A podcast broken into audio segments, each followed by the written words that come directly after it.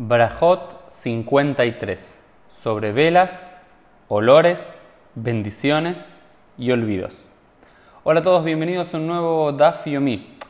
Lo que estamos continuando ahora es con el segundo de las dos páginas del octavo capítulo de Brajot. Hay capítulos que tienen muchísimas páginas en el Talmud y hay algunos muy muy breves como, esta como este octavo capítulo de Brajot que tan solo tiene dos páginas y media, algo así como cinco Estamos en la página 53 y estamos en la Gemara trabaja entonces ahora con la segunda parte de esta gran, gran Mishnah, o por lo menos como así se nos ha extraído al comienzo del octavo capítulo, con algunos eh, temas que los voy a enumerar y después me voy a concentrar en uno o dos que creo que son los más interesantes y los centrales. Lo primero que dice es Eine barjim alaner, velo a la besamim shel nochrim, velo a la ner, velo a la besamim shel meitim. Dice, no bendecimos, no hacemos una bendición sobre la luz, sobre una vela o sobre inciensos aromáticos de los no judíos y tampoco hacemos, eh, hacemos, hacemos una bendición sobre las velas y los inciensos aromáticos que están puestos cerca de los muertos. Veló a la ner, veló a la besamim, bodazara. Y tampoco hacemos, y no hacemos lo mismo, no hacemos ninguna de estas dos, no hacemos bendiciones sobre tanto las velas como las esencias aromáticas de los obdei bodazara, de los idólatras. El principio general es este último asociado a todos los demás, que el principio general en el mundo antiguo era muy común usar velas eh, para uso de idolatría y también de alguna forma de honor a los difuntos en ciertas prácticas paganas y lo mismo con esencias aromáticas, con cuestiones que daban buen olor, buen aroma, eh, que hacían, generaban humo con bellos aromas. Todo esto es, un judío tiene prohibido eh, hacer una bendición sobre esto. ¿Por qué decimos esto?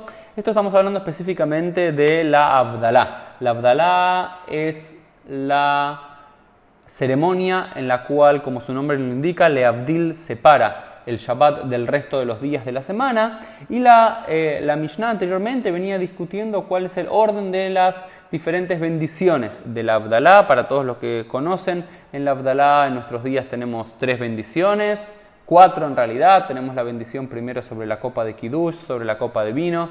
Después tenemos una bendición sobre esencias aromáticas, para como dice Reish Lakish en la Gemara olemos algo cuando se termina Shabbat, porque en Shabbat, en la víspera de Shabbat se nos agrega un alma extra y cuando concluye Shabbat ese alma se va. Entonces para no sentir nuestros cuerpos vacíos olemos algo y hacemos también una bendición nuevamente sobre eh, luz, sobre una vela. ¿Por qué? Porque tal como comenzamos Shabbat encendiendo dos velas, indicando que desde ese momento, durante las próximas 25 horas, no podemos manipular el fuego, concluimos Shabbat prendiendo nuevamente una luz para eh, decir así Shabbat concluyó y puedo los próximos seis días de la semana obrar. Entonces, en este sentido, se nos dice que si estamos, concluyó Shabbat y estamos caminando, ¿no? dice la quemará, y vemos una vela prendida por no judíos, no tenemos eh, la asunción, la hasaká, que fue utilizado por, por Abodazara para hacer idolatría, y no se puede hacer una bendición eh, sobre esa vela. Y lo mismo con el tema de las esencias aromáticas. Ese es el primero eh, de los puntos y el segundo que creo que es bastante interesante tiene que ver eh, con los olvidos de las bendiciones. Ya habíamos hablado qué pasa si uno se olvidaba, estaba comiendo algo, ya ingirió algo y se olvidó de bendecir, si tiene que sacarlo y hacer la bendición nuevamente, o si tiene que tragarlo y hacer la bendición, toda esa eh, discusión ya la habíamos visto, pero ahora la, la Mishnah y luego la Gemara discuten en relación al Birkat Amazon. Esta es la siguiente discusión. Mishahal quien comió toda una comida, no estamos diciendo que probó un bocado y se olvidó y después tiene que hacer eso. Quien comió toda la comida y ya hizo la primera bendición previa a la comida, pero ahora tiene que hacer el Birkat Amazon, la bendición de después de las comidas. Beit Shammai Umbrim, la casa de, de Shammai dice, y Achsorlim como tiene que volver al lugar y hacer la bendición. El y Sheniskar. Pero Beitil dice, no, no, tiene que hacer la bendición en el lugar en el cual lo recordó. Y luego la quemará, discute cuál es la lógica de Shammai y cuál es la lógica de Hillel. Hillel, Shammai dice que si uno recordó que se olvidó decir el Birkat Amazon, tiene que volver al lugar en el que estaba, imagínense si ya se fueron, tiene que volver a donde estaban, sentarse en la silla en la cual comieron y ella se el Amazon. En cambio, él dice, no, no, no, si ya saliste del lugar, imagínate que estás caminando varias cuadras después, ahí te sentás o te parás un instante, en realidad el Amazon debe ser sentada, pero después hay discusión, Y ahí haces el Birkat Hamazon, no tenés que volver al lugar de origen. Pero fíjense qué interesante esta discusión. Por un lado nos parece más lógico, ¿no es cierto?, lo que diría Hillel. No, no importa, en el lugar que te acordaste, ahí detenés un segundo y haces la bendición. Pero fíjense, Ambrula en Beit Hillel le Beit Shammai, le dijo la escuela de Hillel, la escuela de Shammai, Lady Breihem, según su criterio, Mishahal Berosh Abirah, Beshahach Beyarad Belo Berach, Yaxor Le Rosh Abirah quien comió en la punta de un edificio. Imagínense, no sé cuántos pisos había en un edificio en el mundo antiguo. Imagínense que había tres pisos, cuatro pisos. Bajó todas las escaleras y está en la planta baja y dijo, uy, me olvidé de hacer la bendición. Dice la escuela de Ile, la escuela de Yamai, ¿realmente según su criterio tiene que subir hasta arriba de todo y volver a bendecir? ¿Qué le contesta Beit Shammai? Fíjense la profundidad. Ambrulahem Beit Shammai le Beit Ilel. Le contestó a la escuela de Shammai y a la escuela de Ilel. Le según su criterio, Misheshahach Arnak y Berraya Birá, quien se olvidó una billetera en la cima de un edificio, Loya le Beit Lena, no irá a buscarla. Lo kol sheken por el honor de uno mismo, es decir, por su propia billetera que perdió, que se olvidó, va a subir y no va a ser lo mismo por el cabod, por el honor para darle a Dios las gracias después de las comidas.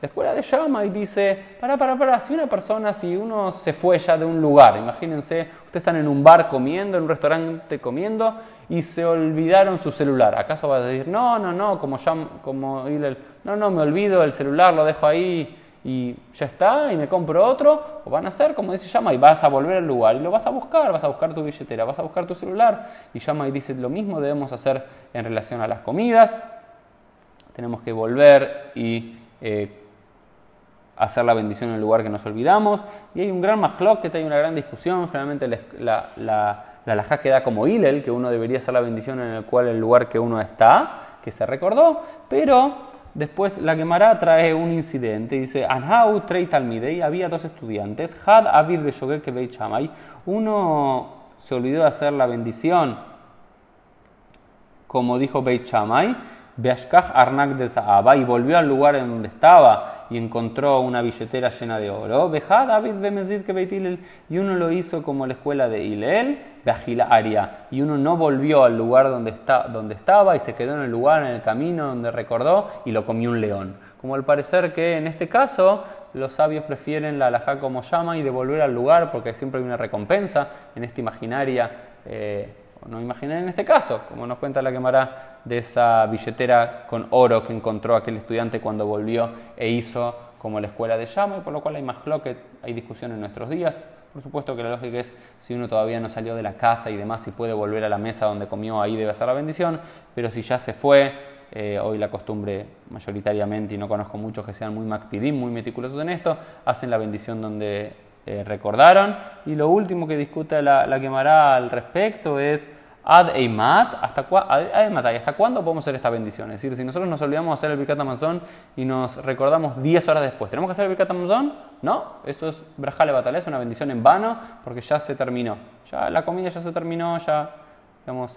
Entonces la, la Mishnah dice, hasta que uno termine de digerir la comida. Es decir, todo el tiempo que uno está digiriendo la comida, hasta ahí puede hacer la bendición. No sé exactamente si hay un médico que está escuchando que nos diga cuánto tiempo más o menos tarda uno en digerir la comida. Igual siempre depende de qué es lo que estamos comiendo. Pero Rabbi Yohanan dice, Kolsman Sheino Raab, todo el tiempo que uno no tenga hambre, es decir, que ya la comida anterior lo sació, hasta todo ese momento, si 3, 4 horas que comiste no tenés hambre, todo eso puedes hacer el Birkat Amazon después de las comidas.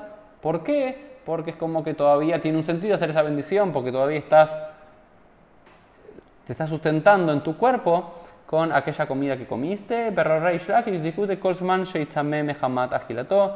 Eh, Reish Lakish dice que el tiempo es menor, es todo el tiempo que uno esté sediento por esa comida. Es decir, todo el tiempo que todavía esté sediento, que imagino que es menos que el tiempo que, que uno vuelve a tener hambre, hasta ahí hay que decir el. Em, el Birkat Amazon, uno puede decir el Birkat Amazon. Y lo último que quiero eh, trabajar, eh, compartir con ustedes eh, en el día de hoy, y así vamos a concluir el octavo capítulo del Tratado de Brajot, es una última parte de la Mishnah que dice Beonim Amen Ahar Israel Amebarej, que unos, esto es una costumbre, que siempre que escuchamos a un judío decir una brajá, cualquiera sea, tenemos que contestar Amén a esa, a esa que así sea a esa bendición, esa es la costumbre. Be'ein onim amen ahar kuti amebalej, pero no hacemos una, eh, no respondemos amén eh, si escuchamos a un samaritano, a un kuti hacer la bendición. Ad shamea kol hasta escuchar la bendición entera y lo mismo aplica a un goy, a un gentil, a un no judío. Si escuchamos a cualquier judío hacer una bendición, contestamos amén porque estamos seguros que le está diciendo de forma correcta y su intención es en aras del cielo, Leshem Shamaim, y para bendecir a Hashem. Sin embargo, si escuchamos a un samaritano, que era esta secta con la cual había una disputa, cumplían muchas de las leyes de la Torá, pero no exactamente de la forma rabínica, y dice después la alajá y la quemará, si lo mismo aplica a un goy, a un no judío, a un no judío, por ejemplo, si escuchamos un gentil pronunciar una bendición porque quiere alabar a Dios y demás, podemos contestar amén siempre y cuando hayamos escuchado el 100% de la bendición. ¿Por qué? Porque nos aseguramos que lo, que lo dijo correctamente. En cambio, si escuchamos el final de la bendición, no sé, Mochile Gemina Aretz, quien sacó el pan de la tierra, pero no escuchamos el principio, no podemos contestar amén si es un gentil. ¿Por qué? Porque no estamos seguros a quién bendijo. Si dijo Baruch Atayem, Elohim Lam, a Mochile Gemina Aretz, bendito seas tú, Dios. Eh, soberano del universo, quien saca el pan de la tierra, está todo bien, pero ¿qué pasa si hubiese bendecido en nombre de Jesús, o en nombre de un ángel, o en nombre de un politeísta, en nombre de sus dioses? Entonces no, la costumbre es solamente contestar amén si escuchamos la bendición de un no judío. De vuelta, un no judío si quiere puede, puede bendecir, no hay ningún problema, pero como judíos tenemos que contestar amén solamente si estamos seguros que hizo la bendición eh, correcta y no involucró nada de idolatría. Y así terminamos. Y así estamos concluyendo el octavo capítulo del Tratado de Brajot, Adran, Allah, Elu, de Barim. Volveremos a ti, Elu, de Barim.